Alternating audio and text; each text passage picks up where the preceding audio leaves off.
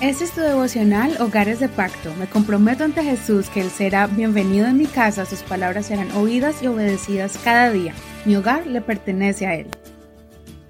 Mayo 1 contra todo pronóstico. Romanos 4, 13.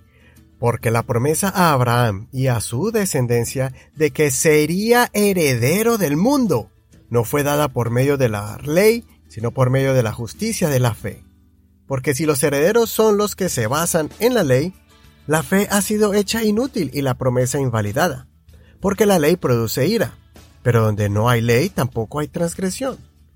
Por eso, proviene de la fe, a fin de que sea según la gracia, para que la promesa sea firme para toda su descendencia, no para el que es solamente de la ley, sino también para el que es de la fe de Abraham, quien es Padre de todos nosotros, como está escrito, he puesto por Padre de muchas naciones.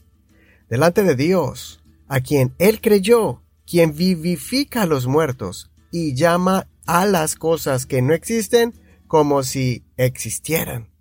Abraham creyó contra toda esperanza, de modo que vino a ser padre de muchas naciones, de acuerdo con lo que le había sido dicho. Así será tu descendencia. Sin debilitarse en la fe, él tuvo muy en cuenta su cuerpo ya muerto, pues tenía casi 100 años, y la matriz muerta de Sara. Pero no dudó de la promesa de Dios por falta de fe. Al contrario, fue fortalecido en su fe, dando gloria a Dios, plenamente convencido de que Dios, quien había prometido, era poderoso para hacerlo. Por esta razón, le fue contada por justicia. Pero no solo para él fue escrito que le fue contada, sino también para nosotros, a quienes nos habría de ser contada. Los que creemos en Dios, que resucitó de entre los muertos a Jesús nuestro Señor, quien fue entregado por causa de nuestras transgresiones y resucitado para nuestra justificación. Abraham es llamado el Padre de la Fe. Dios le dio una promesa y es que en él serán benditas todas las naciones de la tierra. Lo que Pablo explica aquí es que no solo será el padre de la fe de los descendientes de sangre, o sea, los judíos, sino que también la promesa de bendición será también para los que no son judíos. Ahora, si tú quieres recibir la bendición de Abraham, debes tener la fe de Abraham, el cual creyó y le fue contado por justicia, con solo creer. Pero no es una fe cualquiera.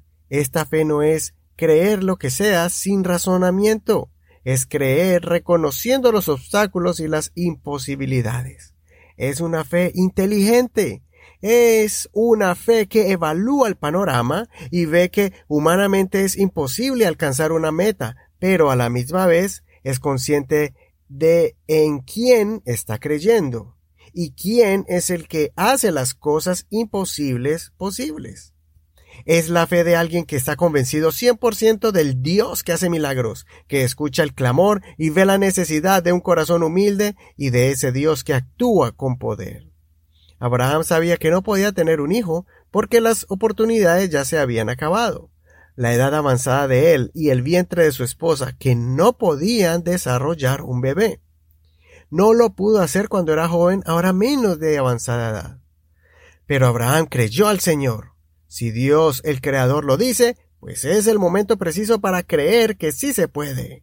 Él creyó lo que no se veía, creyó en contra del destino que se veía. Esperanza contra esperanza. Su anhelo de tener descendencia en contra del futuro del ciclo natural de la vida, ya anciano con su esposa estéril. Cree, sin negar que las circunstancias son difíciles, que el problema en el matrimonio es un reto grandísimo, que la condición de tu hijo o hija tendrá mucho trabajo o tomará tiempo en que pueda mejorar. Pero cree, hay promesa en el Dios que dijo que todo será posible. Abraham recibió su promesa años después. En ese proceso se desanimó, se equivocó, se desesperó, pero siempre guardó su fe. Creció en la fe, porque nunca perdió su confianza en aquel que le dio la promesa.